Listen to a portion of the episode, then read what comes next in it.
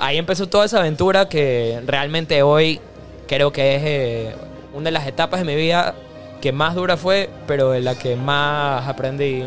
Para mí, mi premisa siempre fue, tiene que tener, eh, eh, tiene que estar atado a nuestra identidad, o sea, tiene que llevar el sello de, de Ecuador, cualquier concepto que desarrolle, y tiene que tener algún impacto también para, para nuestro país.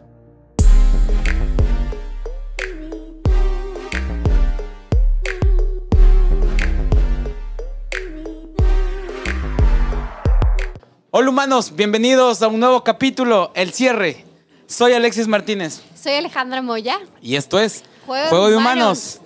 Cierre de temporada, temporada número 3. No saben la alegría que siento, es un capítulo muy muy especial. Gracias a todos ustedes por acompañarnos una temporada más. ¿Cómo estás María Alejandra? Feliz en la Perla del Pacífico. Eh, es mi primera vez acá y ha sido impresionante el tema de los colores, el tema de los sabores, que me ha impresionado demasiado. Y también el tema de, de ver un, eco- o sea, una ciudad tan diferente a lo que yo tenía percibido. Entonces, contenta también por conocer todo esto, eh, to- todo lo que se viene de Guayaquil y, y feliz de volver a grabar. Y a mí me, a mí me pone muy contento que yo estaba con, con Alejandra hablando y me dice, wow, Guayaquil, TC Televisión, me diste una mala imagen de lo que es Guayaquil. Es Y yo, yo, yo toda la vida estuve algo cercano de Guayaquil que nunca tuve tanta esa percepción, pero fue bueno. Así que para toda la gente que no ha salido de su burbuja, venga la Perla del Pacífico, que es un lugar increíble, hermoso. Y pues bueno, em, estamos a punto, este rodaje lo estamos haciendo luego de que venimos recorriendo Latinoamérica, fueron cuatro países, pasamos por Colombia, Perú, Chile y el bonus track, no deseado, pero igual de amado, Argentina. Y, y es extraño cómo las cosas se conectan. Hoy en su casa que nos ha recibido desde La Perla, tenemos el placer y el gusto de presentar a Daniel Febres Cordero. Bienvenido, Dani, a Juego de Humanos. Hola Alexis, hola María Alejandra, mil gracias hoy por recibirme y, y la verdad que súper felices que hayan venido a la Perla del Pacífico y, y que estén aquí en Juliana hoy conmigo. Qué lindo, qué lindo. ¿Tú qué tal? ¿Cómo estás? ¿Cómo son esas sensaciones? Feliz. Volver a poner todo este stage y estar aquí, al aire. Feliz de volver a grabar porque eh, esta, esta noticia de, de- de los 50 Best que vamos a hacer ahorita, Dani, salió hace, hace poquito y fue como que necesitamos mostrar esto y Guayaquil es, es ese lugar que te acoge. Estoy estoy súper contenta, em, emocionada, como digo en todos los capítulos, pero es que la energía del set es increíble. Qué lindo. Así que bueno, sin más, en esta primera parte y en este primer capítulo vamos a conocer al humano detrás de ya el personaje icónico de esta ciudad, Daniel Febres Cordero. Así que mm, bueno, vamos a comenzar por esa parte. ¿Estás listo para este juego, Dani? Vamos, vamos. Y bueno, comenzamos haciendo regresiones. Imagínate, vamos al inicio de tu vida. Cuando vas para tu infancia, ¿qué colores, qué sabores, qué texturas se te vienen a la mente? Hijo, eh, colores se me viene el azul, por alguna razón. Eh, el azul y el amarillo. Creo que de pequeños mi hermano, mi hermana Nicole eh, me trataba de inculcar que me haga de Melec y mi hermano Agustín que me haga de Barcelona y por alguna razón se me vienen los dos colores a la mente. Me terminé quedando con el azul, eh, pero me hacen un montón de acuerdo esos colores. Ahora que me preguntas, nunca lo había pensado, pero se me vinieron rápido a la mente. Sabores. Sabores, pan de yuca. Desde chiquito era el snack que me daba mi nana todas las tardes con mis, con mis primos, pan de yuca y yogurt. Qué rico, que sí, yo también, ni bien aterricé acá, fue lo primero que fui a degustarme en esta hermosa ciudad. Cuéntanos un poco de tu entorno, ¿naces de una familia, con, con- con padres, con hermanos? ¿Cómo, ¿Cómo creciste? ¿Cómo fue esa primera parte de tu vida? Sí, eh, bueno, nací en, en una familia de la que estoy muy agradecido de, de formar parte. Mi papá se llama Agustín, mi mamá Julieta y tengo tres hermanos, todos mayores. Mi hermano Agustín, que es 16 años mayor que yo. Mi hermana Julieta, que es 12 años mayor que yo. Y mi hermana Nicole, que es 8 años mayor que yo. Entonces siempre fui el, el más pequeño de la casa, pero pero fue, fue bastante lindo crecer con, con hermanos tan grandes porque fue como tener eh, siempre un, un segundo ejemplo luego de tus papás y, y bueno, mi nana, que es la persona que desde pequeño estuvo con nosotros, eh, también fue como tener otra mamá en, en la casa. Súper. Bueno, luego, después, ¿cómo fue ese siguiente paso? En la adolescencia, tú creciste en Guayaquil. Cuéntanos, ¿qué se te viene a la, a la mente? ¿Cómo es crecer en Guayaquil? Como lo decíamos de un inicio, hay una idea estereotipada de lo que uno se imagina Guayaquil y otra cosa de alguien que lo vivió de cerca. ¿Cómo definirías Guayaquil? Eh, alegre, alegre, tropical eh, y, y súper colorido. Esas son las cosas que se me vienen a la cabeza siempre con Guayaquil. Creo que como tú dices, sí, tal vez hay un estereotipo de Guayaquil muy marcado por externalidades que no son propias de la ciudad, por percepciones, sean en temas de inseguridad o sean en temas de que tal vez la gente es un poco cerrada, eh, pero yo creo que Guayaquil es una ciudad que al contrario, o sea, es muy colorida, le abre las, las puertas de Guayaquil a todo el que lo quiera visitar y yo crecí realmente desde pequeño enamorado de la ciudad. Dani, ¿qué querías ser de grande? Quería ser alcalde de Guayaquil. Sí. De hecho, quería ser alcalde de Guayaquil. ¿Y ya no? Mira tú. Eh, realmente hoy no, eh, pero como te digo, de pequeño siempre estuve enamorado de la ciudad. Siempre estuve enamorado del país, pero Guayaquil era lo más cercano que tenía porque vivía aquí. Y tal vez por, por el cierto entorno político que estuvo relacionado a, a la familia, como me llamó la atención eh, eh, ser alcalde y sobre todo porque me parecía cuando era pequeño una forma en la que podía hacer algo por la ciudad. Tal vez cuando estás creciendo no, aún no conoces eh, las posibilidades que hay en la vida, entonces como ves ciertos ejemplos y dices, bueno, o sea, yo me veía siendo alcalde porque veía que esa era la manera eh, con la que podía tener un impacto en la ciudad, con la que podía hacer crecer a la ciudad. Entonces siempre, siempre hubo ese sueño. Hoy, eh, sí, o sea, tal vez no está en mis planes ser alcalde de la ciudad, pero sigue presente esa misma idea y esas mismas ganas de hacer algo por mi ciudad, sea desde, desde el sector privado o desde donde sea, pero hacer algo porque Guayaquil y, y porque el país sean más grandes. ¿Qué historia se te viene para cerrar la parte de tu adolescencia que pueda definir un adolescente de 17, 16 años viviendo en Guayaquil? Chuta. eh, o sea, lo que más se me vienen a... Las lo que- peceras. Lo que más se me viene a la cabeza, sí, son, son mis amigos y, mis primos. Eh, creo que Guayaquil es una ciudad eh, en, la que la, en, la cual a la gente le gusta salir mucho. Entonces, o sea, tengo grabado desde chiquito, siempre eh, llegaba a mi casa y ya me quería ir a hacer algo. O sea, era, como decía mi, mi mamá, pata caliente, o sea, que no te puedes quedar en un solo lugar. Entonces sí, o sea, mis 17, 16 años, lo que más me acuerdo es llegando a la casa y ya armando el plan para salir, eh, organizando una fiesta, organizando un piscinazo, yendo, yendo a ver qué, qué se podía hacer en plan social. eh. Ujú. Y bueno, luego de este espacio, ¿qué, qué sucede? ¿Qué decides hacer con tu vida luego de terminar el colegio? Eh, bueno, yo de hecho me iba a ir a estudiar a España. Cuando estaba en sexto curso, me decidí ir a estudiar a España y a finales de sexto curso, cerca de año eh, escolar en Guayaquil se acababa en esa época, digamos en diciembre, en enero tenías exámenes y te graduabas. Y yo me acuerdo que en octubre decidí que ya no me quería ir a estudiar a España.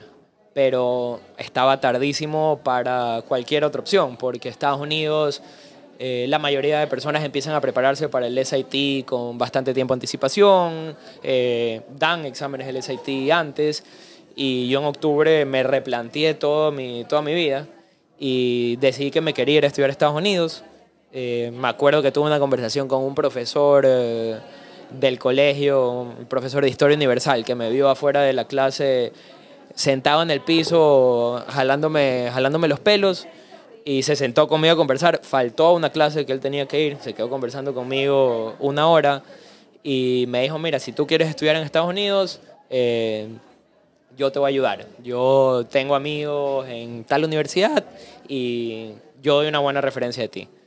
Al final no me gustó la universidad que él me recomendó, pero me hizo ver eh, las opciones que había en Estados Unidos y como terminé de confirmar que allá me quería ir. Entonces corrí con todas las aplicaciones, me acuerdo que me tuve que ir a dar el SAT a Quito porque estaba tan tarde que ya no habían cupos para darlo en Guayaquil y, y terminé entrando a USC en Los Ángeles, eh, University of Southern California, y me fui para Los Ángeles.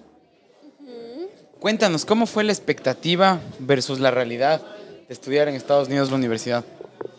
Eh, bueno, a ver, creo que hay, dentro de Estados Unidos, creo que hay varios matices dependiendo de en qué parte de Estados Unidos estudias. Eh, en mi caso yo estaba en el West Coast, que es muy distinto del, del este de Estados Unidos. Eh, el este de Estados Unidos, ciudades como Boston, Washington, Miami, son mucho más latinas en el sentido de que hay muchos más estudiantes latinos allá. Eh, Los Ángeles, por más estar eh, California cerca de México, es mucho más americano. O sea, en la universidad la mayoría de gente es americano, entonces eh, sí es un shock cultural tal vez un poco más grande. Uno que está acostumbrado a la latinada y a la fiesta latina, reggaetón, de repente te vas a un contexto donde es muy diferente de todo sí me costó. O sea, mi primer año, de hecho, me quería regresar. me acuerdo que se, estaba al finales de mi primer semestre y no me hallaba en Los Ángeles. Pensé que, que tal vez me había equivocado con mi elección, pero tal vez no me daba el orgullo para decir eh, me voy a regresar o me voy a cambiar de universidad, sino que dije me, ya yo me comprometí esto aquí y tengo que ver cómo lo saco adelante, le voy a dar una oportunidad.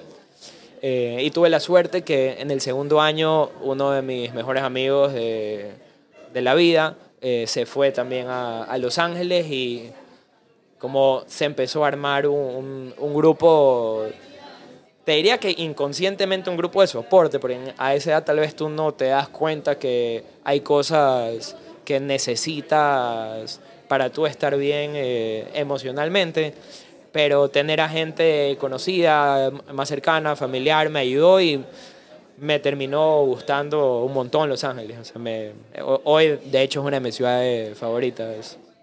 Súper. Y bueno, nos vamos al primer corte comercial. ¿Cómo la estás pasando, Alejandra?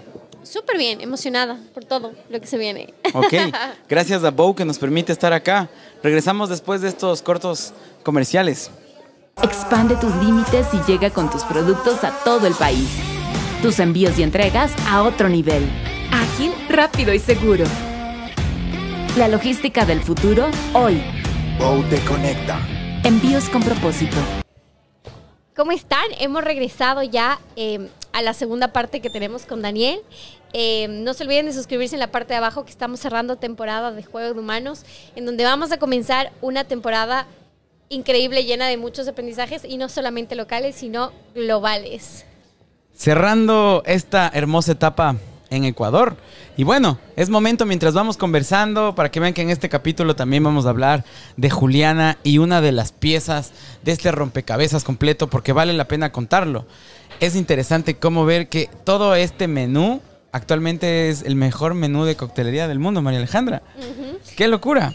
Qué locura lo que estamos acá. Y, bueno, yo recuerdo la primera vez que llegué a, Juliana, probé el Negroni. Para mí es uno de mis tragos favoritos. Y le dije a Dani como, me encanta este. Y hoy Dani me comentaba, tenemos una nueva opción sobre la mesa, Dani. Sí. Hoy, bueno, el Negroni que tú probaste en su momento era un Negroni de tamarindo. Hoy el que vas a probar es un Negroni de hoja. Que para mí es uno de mis cócteles favoritos de la carta, de, diverso. Eh, tiene eh, gin, un Campari que lo pasamos por un proceso que se llama Fat Wash con eh, aceite de coco, eh, hoja de higo y bitters de vainilla. Entonces, tú me dirás. ¡Wow! ¡Qué locura! Así que lo, lo probamos. Salud con, con todos ustedes. Usualmente digo que tengan una botana o algo que les acompañe. Hoy ojalá si tienen un traguito, salud con, con todos ustedes por el Ecuador, porque aquí podamos hacer cosas de calidad, de Ecuador para el mundo. Salud a todos. Salud, salud. Salud, a ver, ese Negroni. Wow. Está delicioso. ¿Quieres probarlo? Después. Está súper rico. Bueno, seguimos con esta entrevista. Quédense solo con ese preview para ese siguiente episodio que no se lo pueden perder y les dejamos acá acerca de, de Diverso. La carta, la mejor ca- carta de coctelería del mundo. Pero bueno, regresamos con lo que estábamos hablando, Dani. Eh, nos contaste que estudiaste en Estados Unidos, en USC. Cuéntame, ¿qué te llevas de lo global? Eh, ¿Qué me llevo de lo global? Bueno, me, me llevo muchas cosas. Creo que lo principal que me llevo son amistades. Eh, sí, me, o sea, hoy mirando para atrás, cuando me fui a Estados Unidos, eh, uno viene de una ciudad relativamente pequeña en relación al mundo y de un país relativamente pequeño territorialmente eh, en relación al mundo, donde conoces a la gente de donde vives, eh, la gente viene de un...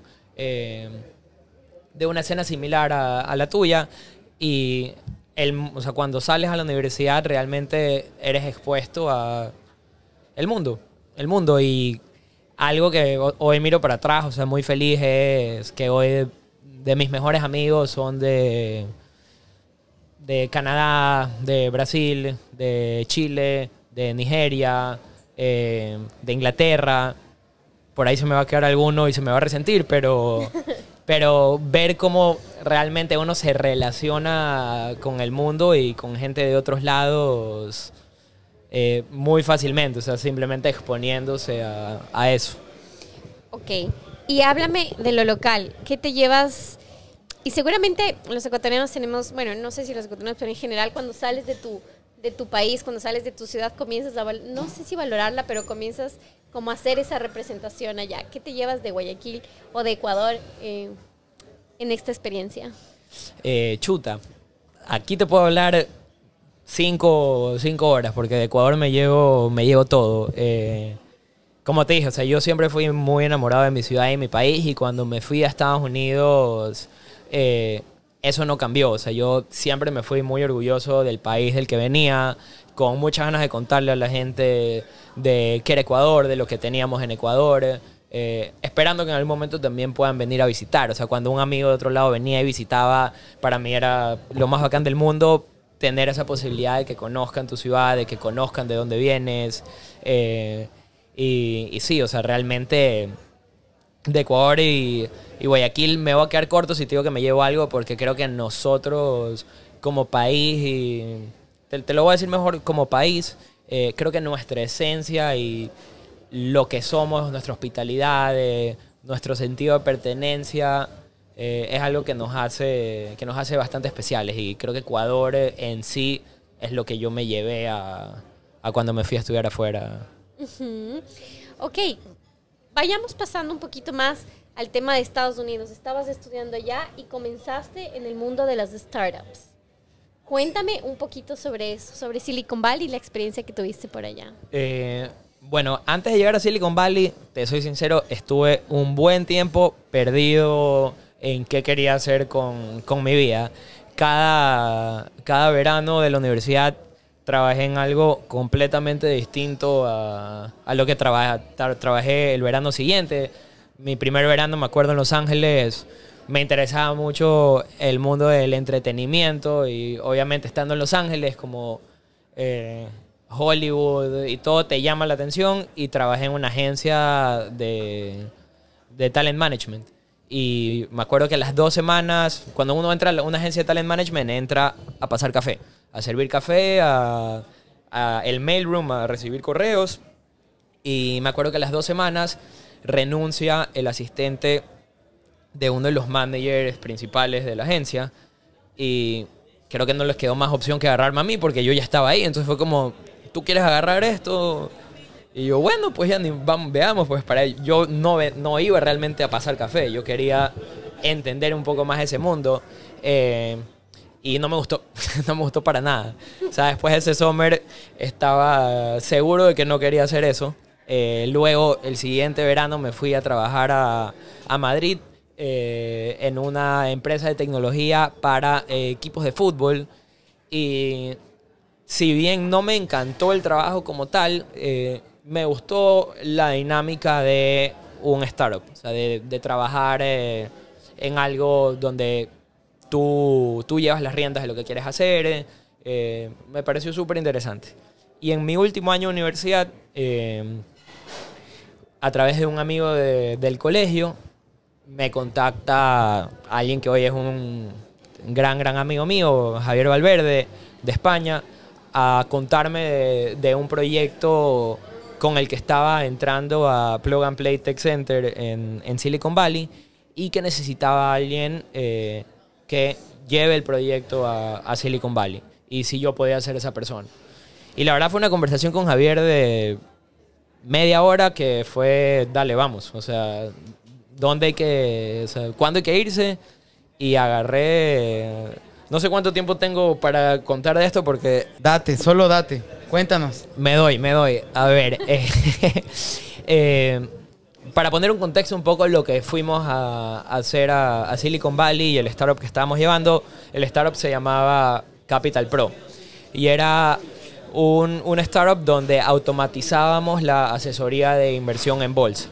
Nosotros cuando estábamos en esa época allá en, Estados Unidos, eh, lo que identificamos es que había un, eh, un problema bastante grande cuando, cuando una persona necesitaba asesoría de inversión. Porque si alguien quiere invertir en bolsa, tiene básicamente o sea, la opción de hacerlo solo, o sea, de tú agarrar y decidir en qué invertir y bueno, tú darle seguimiento, encargarte de, de tu inversión, eh, o ir a donde un asesor financiero, en ese momento.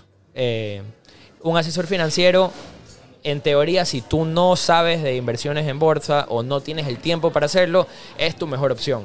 El problema es que un asesor financiero trabaja con personas que invierten eh, cantidades muy altas de dinero. Entonces, si tenías una cantidad menor a lo que era, digamos, un mínimo, no, no trabajaban contigo y te quedabas como en un limbo.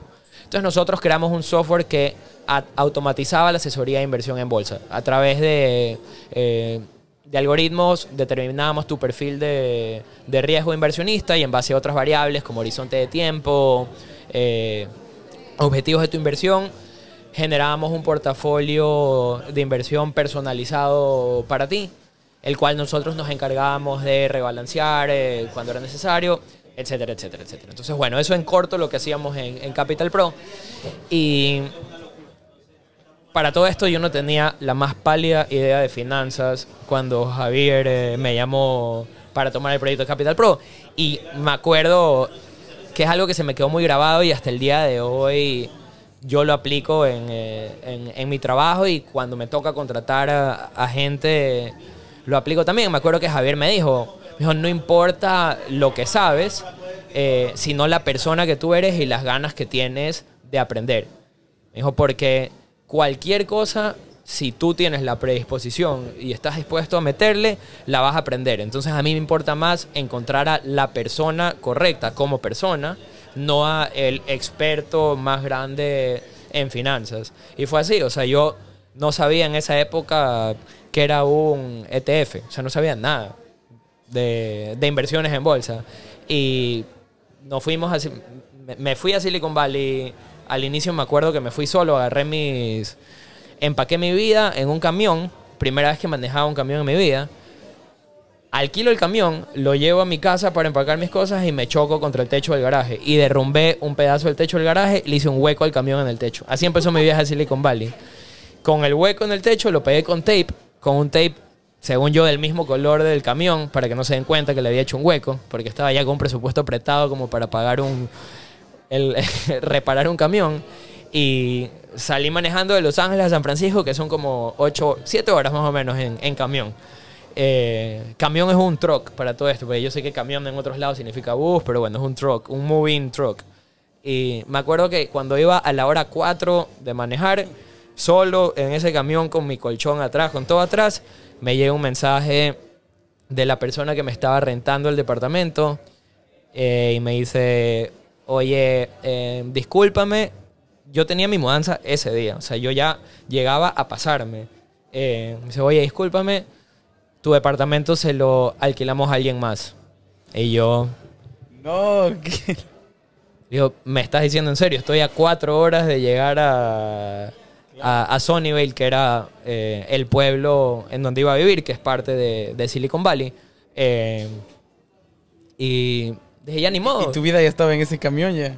Claro, o sea, ya estaba todo embarcado y todo rodando. Dije, o sea, ya ahorita no hay vuelta atrás. No es que me puedo regresar a Los Ángeles. Ya había entregado mi departamento en Los Ángeles.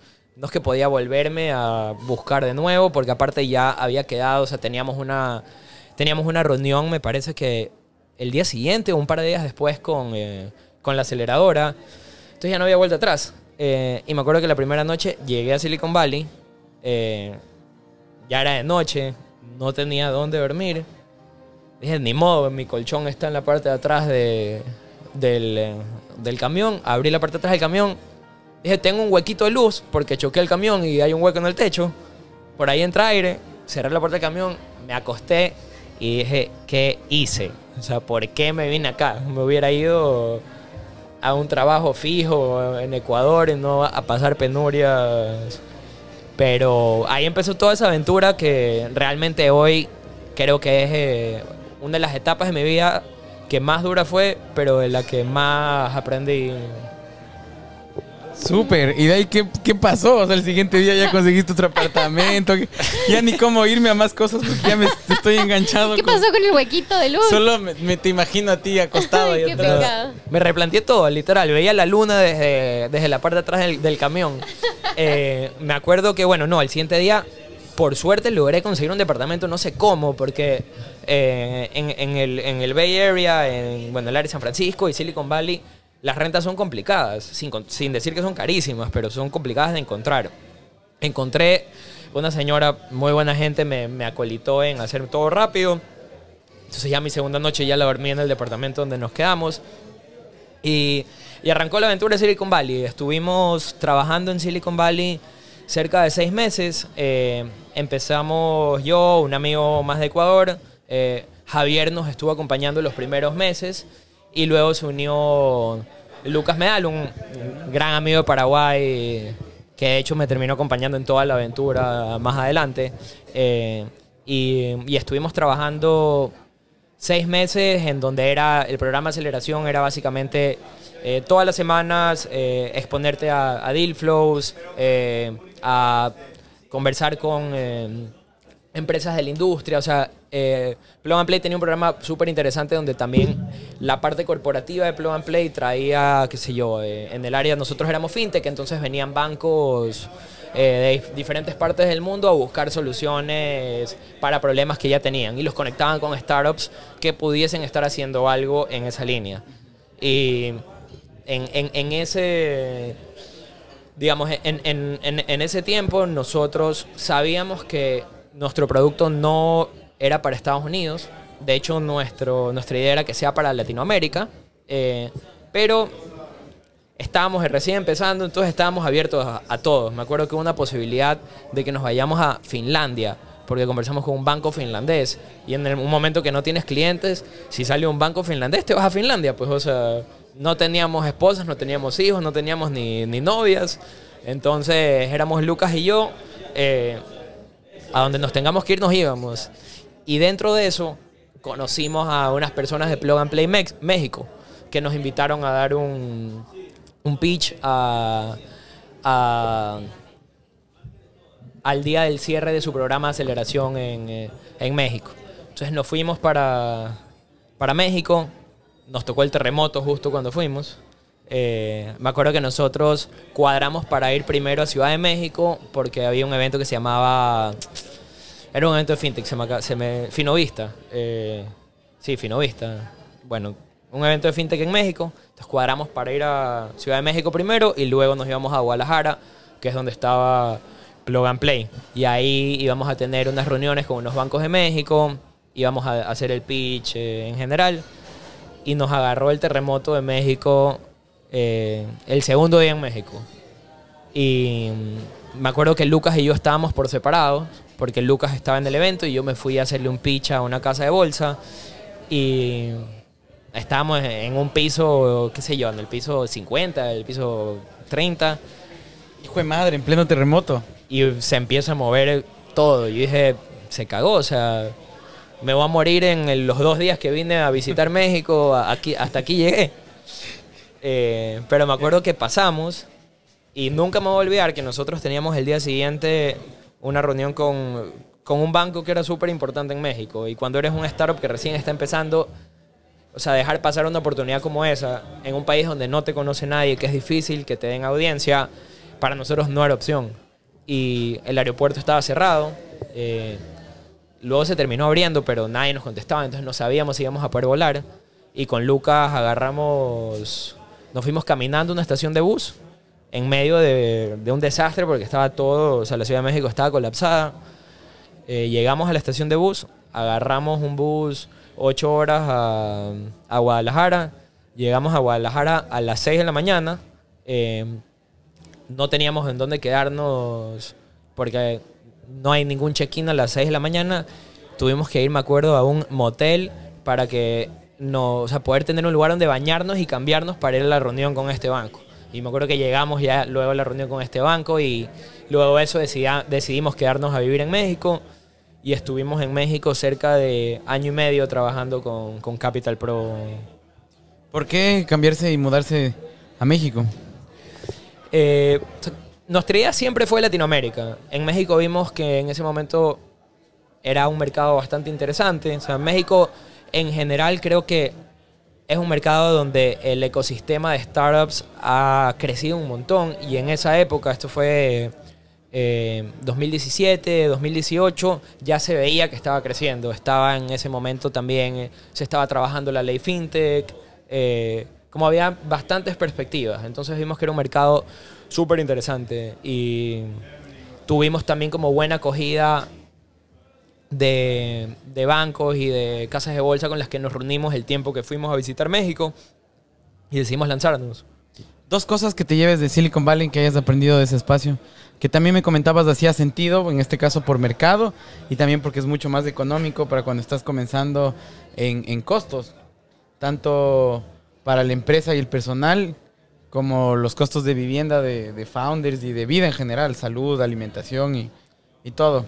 Sí, o sea, de hecho, uno de los factores, bien que me lo comentas, eh, fue eso. Cuando nosotros estábamos en Silicon Valley, realmente los costos son demasiado altos y para un startup que recién está empezando y nosotros en, en ese momento éramos B2, B2B, donde te toma un poco más de tiempo tener tus primeros clientes y tener más tracción, eh, si no tienes un financiamiento importante, la plata se te fuma demasiado rápido en Silicon Valley, porque todo es caro, o sea, desde la vivienda, el talento, y vimos que en Latinoamérica había un montón de talento eh, y los costos eran eh, mucho mejores, eh, costos de vida, costos de contratación, eh, y eso fue uno de los factores importantes por los que nos fuimos para allá.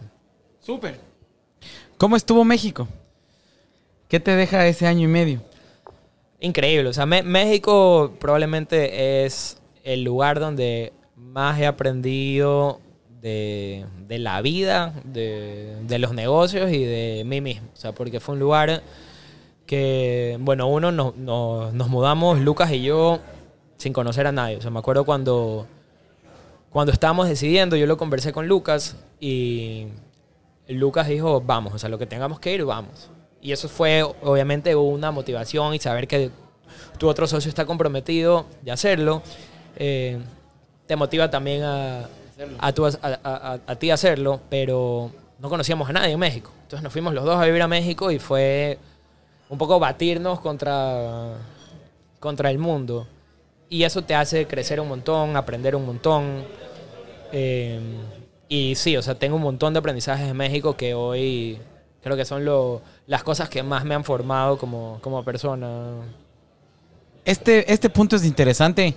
Alguna vez tuvimos la oportunidad de, hablar con, con Dani mientras estábamos con, con Mateo Semerene. Pueden ir a verse su capítulo por acá. Un gran amigo que, que nos recibió y yo creo que es interesante toda la historia que hay por detrás. Y es por eso que quería visibilizar esta historia y gracias a Dani que puede abrirse.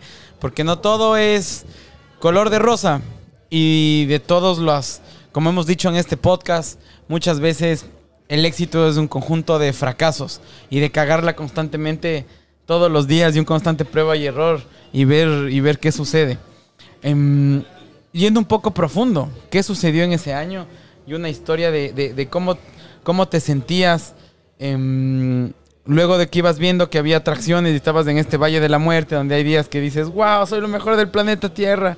Y días en los que, Berchis, no sé, no está fluyendo esto. acá? ¿Qué está pasando? pasado. Por favor, vamos a adentrarnos un poquito más adentro si nos permites y a través de ser vulnerable nos puedas compartir un poco más de las emociones, de los sentimientos que vivías y sentías, de esas caídas que, que fueron sucediendo en este tiempo en México, Dani.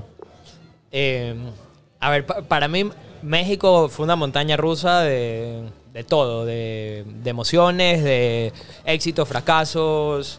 eh, fue una montaña rusa en general.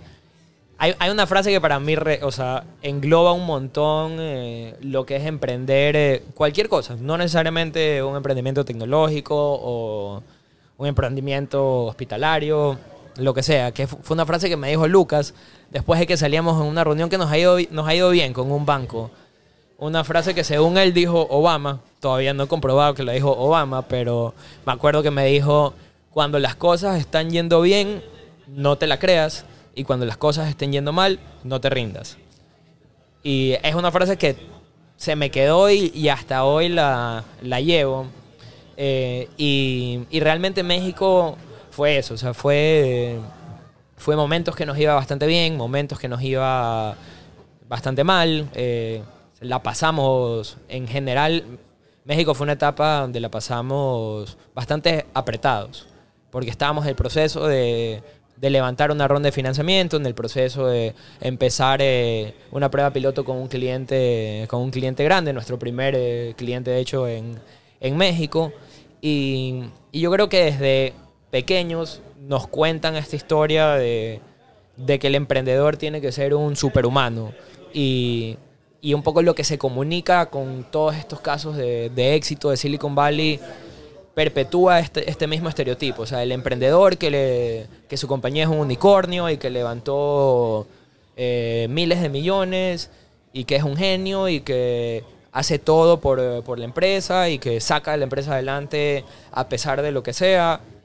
Es esto que siempre nos cuentan y que si bien está bien que tengamos esta inspiración y estas ganas de, de ser un, un superhumano, eh, para mí una de las cosas más importantes y que más aprendí en México es que primero tenemos que darnos cuenta que somos humanos ¿ya? y que tenemos esa parte humana que tenemos que cuidar. Creo que en el mundo del emprendimiento uno se enfoca muchísimo en, en que funcione el negocio, eh, en, que, en que funcione la idea y en ese camino sacrifica un montón y muchas veces pone primero a, a su negocio que a, que a uno mismo. Y no digo que no hay que hacer sacrificios, porque hay que hacerlos. Al final del día, la vida también es eso, es sacrificios, es poner, eh, eh, poner el hombro, hacer esfuerzos, pero uno eh, subvalora la importancia de uno mismo y de su salud mental. Y, y si uno no está bien, su empresa no va a estar bien. Creo que uno de los errores más grandes que nosotros cometimos en México, me acuerdo que cuando decidimos ya cerrar Capital Pro y yo volver a, a Ecuador, nos sentamos Lucas, en ese momento estaba Javier en México y yo, y nos sentamos a hacer una lista de las cosas que nos equivocamos, como para, para que nos sirva para el futuro. Qué duro y qué valioso, ¿no? La, la tengo por ahí apuntada, eh, pero. No, mentira. creo que esto no lo apuntamos en su momento. Porque cuando uno está ahí, uno tiende a ver los errores, eh, no diría que más superficiales, pero más evidentes. Y esto es algo que tal vez es un poco más de fondo y que viene con el tiempo, que es la importancia de cuidar tu salud mental. O sea, de, si bien sí, o sea, tu empresa es importante y tú tienes que darlo todo, tú primero tienes que darlo todo por ti y tú estar bien. Y no sacrificar tu salud a costa de la empresa. Dani, Totalmente. para dejar un récord, ¿cuántos años tenías cuando estabas con Capital Pro? Tenía 20 23. 20 sí, 23 años me parece que Y tenía. aguantando toda esa presión encima, ¿no? Sí, sí, sí. O sea, eh, fue, fue- fue una experiencia súper linda, fue pesada, eh, pero creo que también lo que lo hizo llevadero en su momento fue el apoyo de un montón de gente que tenía alrededor, o sea, desde mi socio Lucas, gente que conocí en el mundo del, del emprendimiento, o sea, tenía un gran amigo que, que era un poco mayor que yo, bueno, era al- bastante ma- mayor que yo. Por ahí, ojalá vea esto por aquí, que sale en, en, en algún momento. Él era eh, gerente de otra empresa de tecnología y como escucharlo también a él y ver su perspectiva, todas esas cosas te ayudan eh, a mantenerte un poco más calmado. Y creo que sí es importante, por ejemplo, también, o sea, para un emprendedor abrirse a tener conversaciones con, con otras personas y, y contar lo que estás sintiendo, no necesariamente guardártelo para dar esta imagen de que sabes todo y que tú puedes solucionar todo, porque hay gente que sabe más que tú y que te va a ayudar. Totalmente. Em, Si, cuando estamos bien, usualmente tenemos 200 pensamientos negativos al día. ¿Qué pensamientos se te venían a la cabeza? Si nos puedes compartir un poquito dentro y más allá del morbo de ti, lo que me interesa es que parte de nuestra audiencia quizás sé que se van a sentir identificados. Eh, a ver, yo, creo que un sentimiento que, que se da bastante cuando estás tratando de sacar adelante un proyecto eh, y las cosas no están, no están dándose o no se dan de inmediato, porque la mayoría, creo que esa es un- un- una de las cosas también que a mí me costó. O sea, nosotros somos de una generación que tiene todo al alcance de la mano. O sea, que tú quieres ver una noticia, la buscas en el teléfono, quieres hablar con alguien, lo marcas enseguida. Y como darte cuenta que las cosas toman tiempo, cuesta. Y eso fue... Y estresa y da ansiedad, ¿no?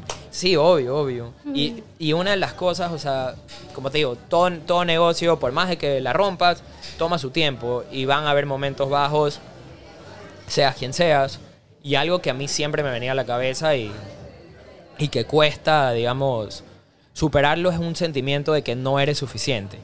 De, de que si la empresa no le está yendo bien es porque o no eres lo suficientemente pilas o no le estás metiendo el suficiente trabajo y eso te pone un- una carga y un peso y una culpabilidad que, que no es necesaria llevarla y que uno mismo se la, se la pone. ¿Y no te pasó que medio te alejas de la sociedad?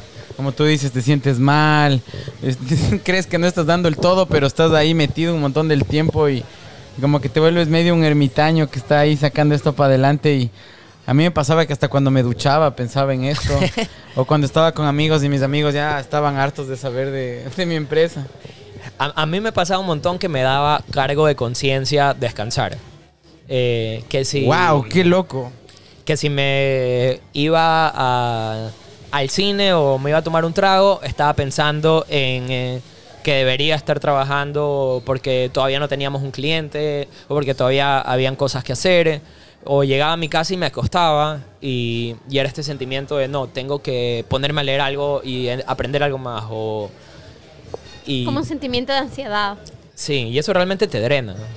Todavía me cuesta, o sea, no te digo que ya es algo que se quedó en México, pero creo que por lo menos hoy lo identifico. Cuando estaba en México no sabía qué pasaba, o sea, fue la primera vez en mi vida que sentí ansiedad y no sabía qué era, o sea, pensé que o sea, pensé que estaba mal dormido, pensé que me había tomado mucho café y cuando ves que no se iba el sentimiento, como te empiezas a hacer un poco más de preguntas. Y si bien sí, o sea, tal vez es algo que hoy no te digo que no lo tenga, pero puedo identificarlo un poco, un poco mejor. ¿no? Súper.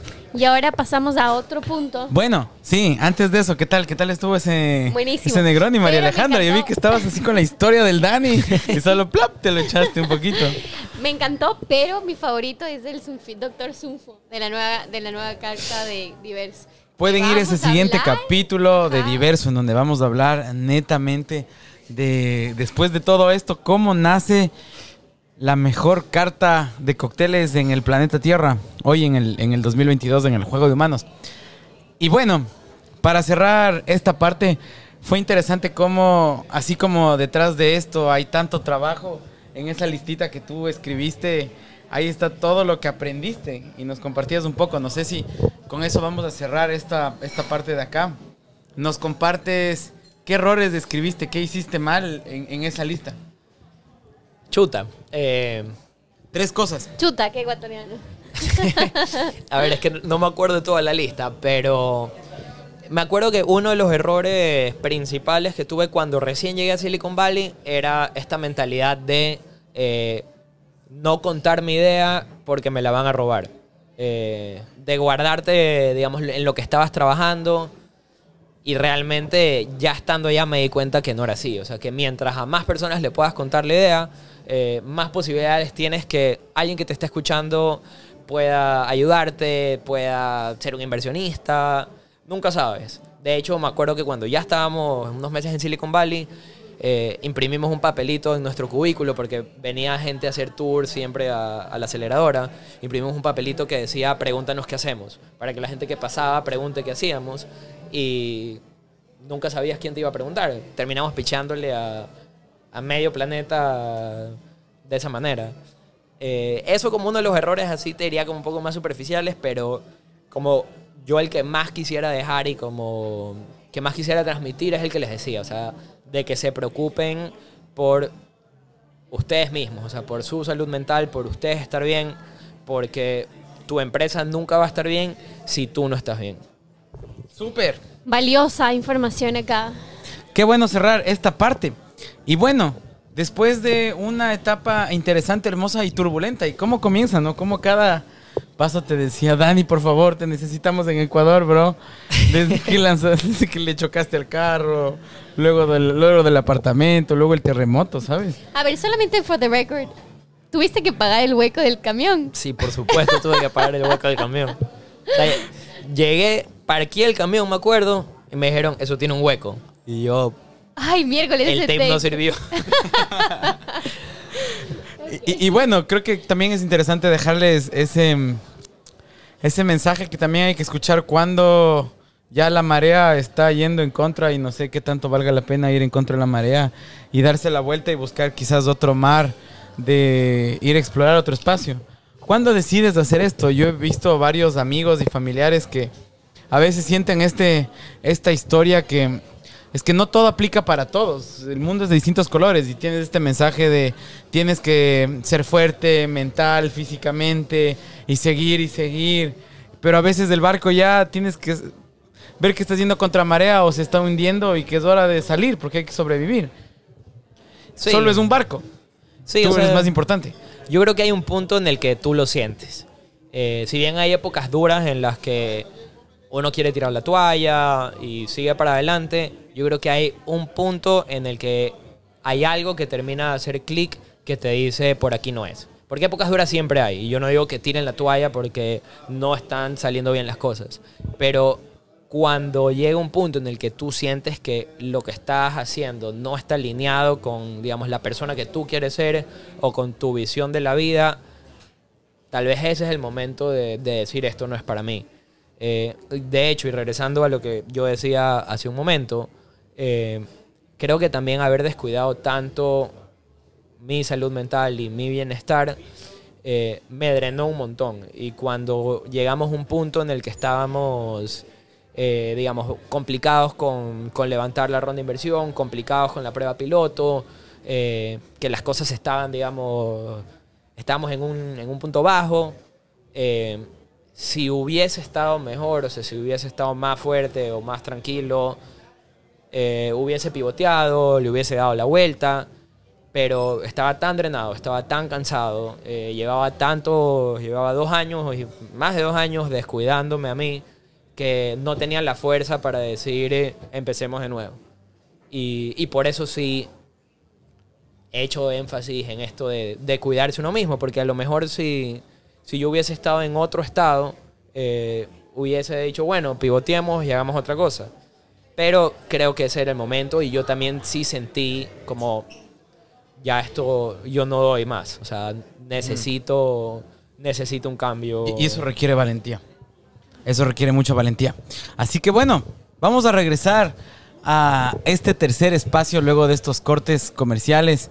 Agarren, agarren su trago o su botana favorita y volvemos como en esta tercera parte para cerrar conociendo al humano detrás de Dani.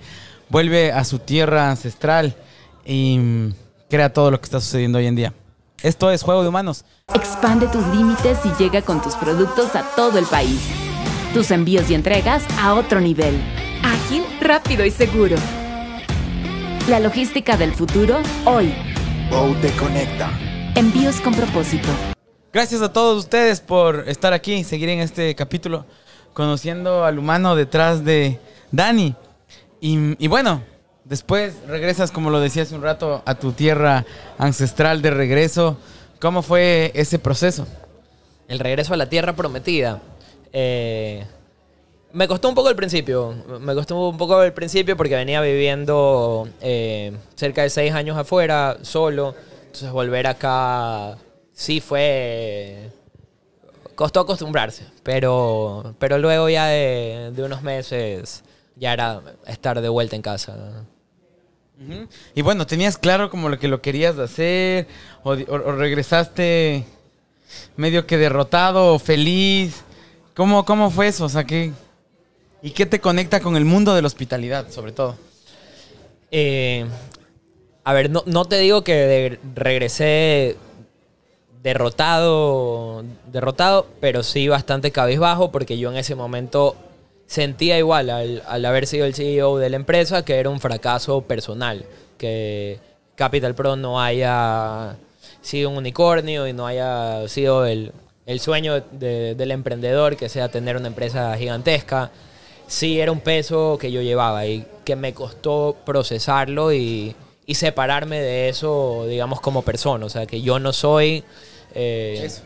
eso y, y que eso es parte de un aprendizaje, más no eh, es un fracaso en, en tu vida. Hoy sí te puedo decir que lo veo para atrás y eh, si bien te puede quedar como esa pica o ese mal sabor de, de- de que no funcionó, para mí es una de las partes más importantes de mi vida que haya pasado como pasó. Porque creo que igual eso me llevó a que hoy esté aquí haciendo algo eh, que yo creo que tal vez es lo que siempre estuve llamado a hacer. Eh, cuando volví a Ecuador no tenía tan claro eh, qué es lo que quería hacer, dónde iba a trabajar. Empecé a trabajar en agricultura, en la empresa de, mi familia, y empecé a recorrer el país. Lo que yo sí sabía cuando volví, que tenía muy claro, es que quería recorrer Ecuador y que quería salir de la rutina de, regresar y tener un trabajo estable y, ponerme cómodo. O sea, yo quería recorrer Ecuador, eh, quería salir dentro de, mi país, de, de mi zona de confort y explorar. Eh, y, y la hospitalidad creo que era un bichito que lo había tenido, o sea, hoy viéndolo para atrás desde pequeño, o sea, cuando estaba en el colegio me gustaba organizar eh, las fiestas, eh, me gustaba meterme atrás de las barras a, hacer peceras, me gustaba que la gente pase bien, o sea, como tenía siempre como ese sentido hospitalario eh, y de querer ser buen host y que, que la gente disfrute. Entonces ese bichito siempre estuvo. En mi último año en México, con un amigo, es uno de, mis grandes amigos de, la vida, Carlos Talbot, eh, empezamos una empresa de experiencias que se llamaba Il Fucking, donde empezamos a hacer como estas fiestas fuera de lo ordinario que se hacía en la ciudad y que tratábamos que cada, cada fiesta sea una experiencia inmersiva completamente distinto a lo que podías ir si salías un fin de semana en, en este caso en Guayaquil. Y, y creo que eso terminó también como de despertar eh, estas ganas de trabajar en hospitalidad. Luego de eso, durante la pandemia, con Carlos empezamos un bar en, en el aeropuerto. Eh, me acuerdo que justamente porque estábamos en pandemia y el aeropuerto estaba prácticamente cerrado, se dio la oportunidad de que, de que entremos a, a las salidas internacionales del aeropuerto de Guayaquil y, y planteamos un concepto eh, que se llama Natal, que hoy está abierto también en el aeropuerto de Guayaquil, cuando quieran ir, eh, que gira en torno a la filosofía realmente mía de, de trabajo. O sea, yo cuando empecé a entrar un poco más en hospitalidad, sí tenía claro que quería hacer hospitalidad con, con un propósito. No quería netamente entrar en el negocio eh, transaccional hospitalario de, Hacer plato. de hacer plata, que, que si bien necesitas que todos tus negocios sean rentables y necesitas hacer plata, pero yo quería hacer algo Más profundo. Sí, o sea, a- algo que vaya alineado con lo que desde chiquito yo tenía en la cabeza. O sea, en su momento me preguntaste cuando qué quería ser de grande, que yo quería ser alcalde, eh, pero no quería ser alcalde porque quería ser político, quería ser alcalde porque quería hacer algo por mi ciudad y porque me gustaba mi ciudad y me gustaba mi país. Y, en su momento también se me pasó por la cabeza ser presidente, eh, pero lo que me di cuenta es que no era digamos, el cargo, lo que yo estaba buscando, sino el fondo es lo que a mí me gustaba, que era poder representar a Ecuador. Entonces, cuando decidí como incursionar más en hospitalidad, para mí mi premisa siempre fue, tiene que tener, eh, eh, tiene que estar atado a nuestra identidad, o sea, tiene que llevar el sello de, de Ecuador, eh, cualquier concepto que desarrolle, y tiene que tener algún impacto también para, para nuestro país. Súper. Y entonces, cuéntanos de ahí cómo ya tuviste estas dos primeras experiencias em, con el fucking, con el, el bar en, en Natal, ¿no? Natal. Y de ahí, ¿cómo nace Juliana? Eh, Cuéntanos su historia. Cuéntanos qué es Juliana. Bueno, eh, entre Natal y Juliana nació la alcaldía también, que es un restaurante eh, del que soy parte, que está en la Victoria Emilio Estrada, que es un restaurante que busca rescatar eh, eh, nuestras recetas tradicionales de Ecuador. Mira tú, así que también si eres del alcalde de cierta forma. De alguna manera terminé, terminé involucrado con, con la alcaldía. Pero, pero bueno, volviendo a Juliana, y un poco lo que es Juliana, Juliana es un bar de coctelería eh, que cuando lo conceptualizamos, era un bar que tenía que llevar la identidad de, de la ciudad. Eh, Y cuéntanos la historia, ¿cómo nació? ¿Que estabas un día con algún socio? ¿Cómo, cómo nace esa? Eh, bueno, no, Esa de- idea. De, de hecho, mi hermano Agustín, con mi hermano Agustín siempre, siempre habíamos querido hacer algo, digamos, que, que represente Guayaquil, que ponga Guayaquil en el mapa. Eh, siempre nos ha gustado a los dos bastante el turismo también. Y mi hermano hace años había visto esta casa, pero esta casa estaba abandonada. El municipio de Guayaquil entró hace unos años en un proceso de restaurar, de restaurar, restaurarla. Y una vez restaurada, eh, quienes toman la administración de, la casa, la gente de la Hacienda Victoria, que son grandes amigos de, de mi hermano, le comentan que tenían la terraza de la casa disponible para un proyecto si le interesara. Entonces mi hermano me llamó y me dijo, oye, está esta terraza, eh, me pare- o sea, como yo la, la tenía vista hace años, me parece increíble. Y, o sea, para mí siempre fue ojos cerrados, vamos adelante. Eh, hubo muchos peros, o sea, mucha gente que nos decía que no lo hagamos porque era en el centro de Guayaquil y que en el centro de Guayaquil no se va en la noche, que el centro es peligroso. O sea, les puedo enumerar 1500 razones por las que nos dijeron que no hagamos este proyecto, pero nosotros teníamos clarísimo desde el principio cuál era la misión de este proyecto y por qué sí lo queríamos hacer.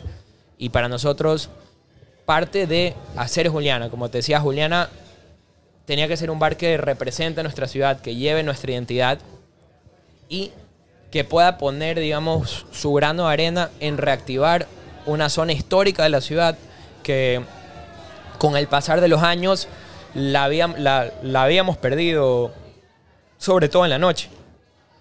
Esta zona antes era una zona muy activa y que si mirábamos tres años para atrás, ¿Se murió? se murió. Entonces parte de la misión nuestra era que la gente regrese a- al corazón de su ciudad, que vuelva a venir al centro, que, que conozca lo que tenemos aquí en Guayaquil y que se enamore también de, de la ciudad que tiene.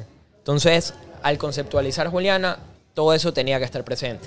Tenía que, en la ambientación, en la decoración, tenía que llevar esta esencia de Guayaquil, eh, tenía que sentirse que es algo que siempre ha sido parte de nuestro centro, por eso está bastante inspirado en eh, casas patrimoniales, o sea, fue un proceso de, de investigación bastante largo, de hecho, trabajé, me reuní con eh, mi profesor de historia, el mismo que, que me, me impulsó que me vaya a estudiar a Estados Unidos, yo me reuní con él cuando estaba en el proceso de Juliana para que me cuente más de, de la historia de Guayaquil, eh, con historiadores como Wilman Ordóñez, que fueron una ayuda súper importante para entender más del contexto histórico de la ciudad, la gente de Guayaquil, Historias a Color, un montón de gente que puedo nombrar que fueron parte en que se termine de cerrar todo este concepto que realmente lleve nuestra esencia. ¡Wow! ¡Qué locura! ¿Qué tal ha sido para ti esta experiencia en Juliana? Hay una cosa que a mí me llamó la atención de Dani y fue que al inicio nos estaba explicando lo de Juliana y el tema de cómo no solamente enfrascarse en lo guayaquileño, sino enfocarlo a lo ecuatoriano. Y se nota, cuando uno va caminando por acá, uno ve muchos colores, se siente como Guayaquil en las paredes, pero su cóctel tiene eh, flores de la montaña, eh, ciertas cosas que solamente, o sea, que te transportan a otros lugares. Entonces, como hay mucha historia detrás que también nos explicó Dani, que ahora nos la va a contar, que, que hacen que todo esté súper bien pensado, ¿no? Y que este contexto sea bien estructurado y que tenga todo un sentido y que todas las piezas se interconecten. Eh, sí, de hecho, como, como bien dijo Ale, bueno, en la parte de la conceptualización del sitio como tal, la ambientación, eh, era muy inspirado en la ciudad porque para nosotros tenía que hacer sentido con el lugar histórico en donde está ubicado, en la calle Panamá, que es una calle histórica de, Guayaquil, pero para mí Juliana siempre tenía que representar eh, a nuestro país, porque al final del día no somos solamente parte de Guayaquil, o sea, somos parte de un todo que es Ecuador. Y la filosofía de Juliana, eh, sobre todo nuestra filosofía en nuestro programa de coctelería, es combinaciones únicas de sabores con ingredientes que tengan una relevancia para nuestro país. Esto puede ser una relevancia histórica o productos que sean eh, nativos, endémicos de- del país, o que simplemente los cultiven gente que, que vive acá y que les generen un ingreso económico. Entonces, para nosotros sí era importante poder representar esto y con nuestro menú diverso creo que lo hemos logrado hacer eh, bastante bien. Y bueno, eh, este es un hito que nos, me gustaría más que lo cuente Dani, pero hace unos 15 días, ¿será? Sí. Sí, 15 días Dani ganó, bueno, Juliana ganó la, el 50 Best Bars em, a la mejor carta de coctelería del mundo, que ya lo hemos dicho durante todo este capítulo, pero lo, lo volvemos a recalcar porque este sí es un hito. ¡Woo! Bien, buen gracias, Ecuador, gracias. buena Guayaquil, buena Y- Juliana. Y ganó por, por todo el concepto, por todo lo que envuelve y por todos los sabores. Entonces, primero que todo, les invitamos a venir porque está. Es, es, es interesante cómo te transportan los, los cócteles a, a esos lugares como las cholas de guano, como la montaña. em, y es interesante. Pero Dani, cuéntanos más sobre todo esto que está pasando en, Juliana y, y en, y en, la, en la carta de coctelería. Sí, re- realmente es una locura todo lo que, lo que pasó en estas últimas semanas. Todavía no termino de creerme lo que hemos vivido. Eh, bueno, un poco primero para poner en contexto lo que es diverso. Porque hoy, bueno, nuestro menú tiene un reconocimiento que es primera vez que un bar de Ecuador tiene un reconocimiento del 50 Best. Y en este caso, el mejor menú de coctelería del mundo. Ah, sí, o sea, nadie había entrado antes y ustedes de una y, y primeros. En bares, no. Eh, esperamos que esto abra las puertas para que otros bares de Ecuador también lo puedan hacer, porque hay bares increíbles aquí en, en la ciudad y en el país, eh, pero hoy eh, es la primera vez que, que se tiene este reconocimiento.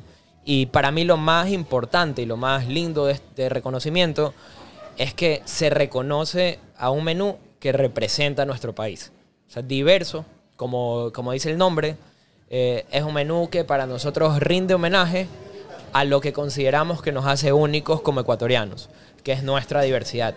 Eh, Ecuador es uno de los países más biodiversos del mundo. De hecho, en una extensión territorial pequeña, tenemos el 7% de la biodiversidad mundial. Y no solo somos ricos en nuestra biodiversidad, sino que Ecuador también es sumamente diverso culturalmente. Somos casa de más de 32 comunidades indígenas. Eh, si tú hoy agarras el carro de Guayaquil, manejas tres horas, llegas a Cuenca, pasas por varios ecosistemas diferentes, ves banano, ves eh, cacao, llegas a Cuenca, la comida es diferente, el clima es diferente. Somos muy, muy diversos, pero igual somos un país muy unido. Y creo que lo que nos junta, lo que hace esa sinergia, es lo diverso, lo diverso que somos. Entonces en este menú tratábamos de representar eso, o sea, todo lo que tenemos aquí en el país, pero también entender que Ecuador tiene un contexto eh, social complejo que no puede, que no podemos mirar para el otro lado. Y es que hoy eh, Ecuador es un país agrícola, sin embargo, la mayoría de nuestros agricultores vive en extrema pobreza. Sea, muchos viven con menos de un dólar al día. Y para nosotros era importante también darle protagonismo uno a los agricultores, a las comunidades, para que ellos entiendan la importancia de, de sus productos. Bueno, y más que la entiendan porque sé que, lo, que todos lo saben, porque son productos muchos que son tradicionales para ellos o que los vienen sembrando mucho tiempo, que, que noten que en otras partes, que en la ciudad, eh, a la gente le interesa lo que ellos están haciendo. Y una parte era así, darles el protagonismo, como pueden ver en nuestra carta, en la carta se nombra de qué comunidad están siendo enviados los productos, o en caso de ser una persona, qué persona está enviando el producto, la región, la provincia. Eh, pero conversando con, con agricultores, una, una, de las cosas que, que, que, más me quedó es que no se trata solamente de hacer, de hacer visible su trabajo, que si bien es una parte importante, se trata también que ellos tengan un rédito económico de eh, lo que uno está haciendo acá. O en el cóctel, eh, por ejemplo, cholas de guano. Eh, la chola de guano, para las personas que no lo conozcan, es un pan que es patrimonio cultural de, Ecuador, que se viene haciendo en, en, guano por más, de 200, por más de 200 años. Y nosotros hoy tenemos un cóctel en donde utilizamos las cholas de guano. Y si bien se pudiese hacer con un pan de una panadería acá, no se trata de eso. O sea, se trata que Fátima Cabezas, en este caso, que es nuestra proveedora de, de cholas de guano, que es una panadera que viene de una familia eh, de más de 100, que vienen más de 100 años trabajando en cholas de guano, tenga un rédito económico del cóctel que nosotros estamos vendiendo. Y lo mismo con otros proveedores de comunidades o agricultores, que ellos reciban un incentivo económico para que sea también algo que los motive a seguir haciéndolo y que no se pierdan muchas cosas que son importantísimas para, para quienes somos como país. Y que la gente conozca todo lo que tenemos, porque realmente en eh, todo este proceso de investigación, que bueno, hoy no está aquí la, una de las personas que fue el pilar fundamental de este, de este menú, que es Sara Ruiz, que es la directora de nuestro programa de bebidas, eh, en este proceso, proceso de investigación, nosotros mismos descubrimos un montón de ingredientes que no sabíamos que teníamos en el país. O sea, por ejemplo, el motilón, que es un, un, un, ingrediente que tenemos en el cóctel Maputo, es una valla nativa de Ecuador que está en peligro de extinción. Y gracias a un proyecto de Karen Valladares, que también ha sido un pilar eh, en hacernos una conexión con, con muchas comunidades amazónicas, eh, se está reforestando y replantando motilón. Bueno, wow, qué locura. Solo quiero dejarles con ese, ese preview para que puedan ir a ver ese capítulo en el que se va a hablar netamente de diverso y, y adentrarnos un poco más. Hoy hemos querido dejarles en este capítulo conocer al humano detrás del personaje, y poder adentrarnos en cómo ha pasado esta ruleta de emociones, sucesos, sensaciones para llegar a lo que está pasando hoy en la, en la perla del Pacífico. Así que antes de irnos ya más al juego de humanos en este siguiente capítulo, ¿qué te deja Daniel Febres Cordero, María Alejandra? Lo primero que hay que cuidar es la salud mental. Total. Buenísimo. Uh -huh. Eh, vamos a cerrar este capítulo, Dani. ¿Cómo lo has pasado? ¿Qué tal has pasado en Juego de Humanos? Increíble. Creo que me han hecho hablar mucho. es el único problema, pero increíble.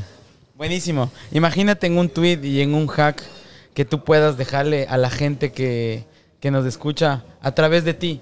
En el siguiente espacio va mucho más allá de Dani. Este, este espacio fue acerca de, de Daniel Febres Cordero. ¿Cómo te defines en un tweet primero? ¿Cómo me defino como persona? apasionado por mi país. ¿Qué te deja todo este paso de tu vida? que en el siguiente paso va más allá de ti, pero en este capítulo de ti, de tu esencia y de todo ese ser y ese universo por detrás de ti que pueda em, dejarle a la gente que está escuchando y que se vuelve aspiracional y que hoy le rompes el cerebro como generar comercio justo a través de un bar, es algo que nunca se me había ocurrido. Ni se me había pasado que podía ser posible.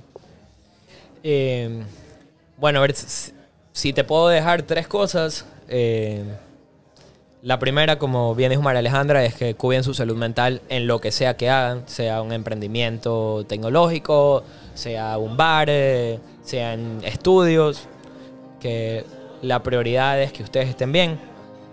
Eh, de ahí que emprendan con propósito. Creo que también eso es algo que te mantiene. eh, mantiene adelante sobre, sobre los momentos duros o cuando las cosas se ponen complicadas. Saber que lo que estás haciendo tiene, tiene un propósito detrás y, va más allá de simplemente generar un ingreso, un ingreso económico.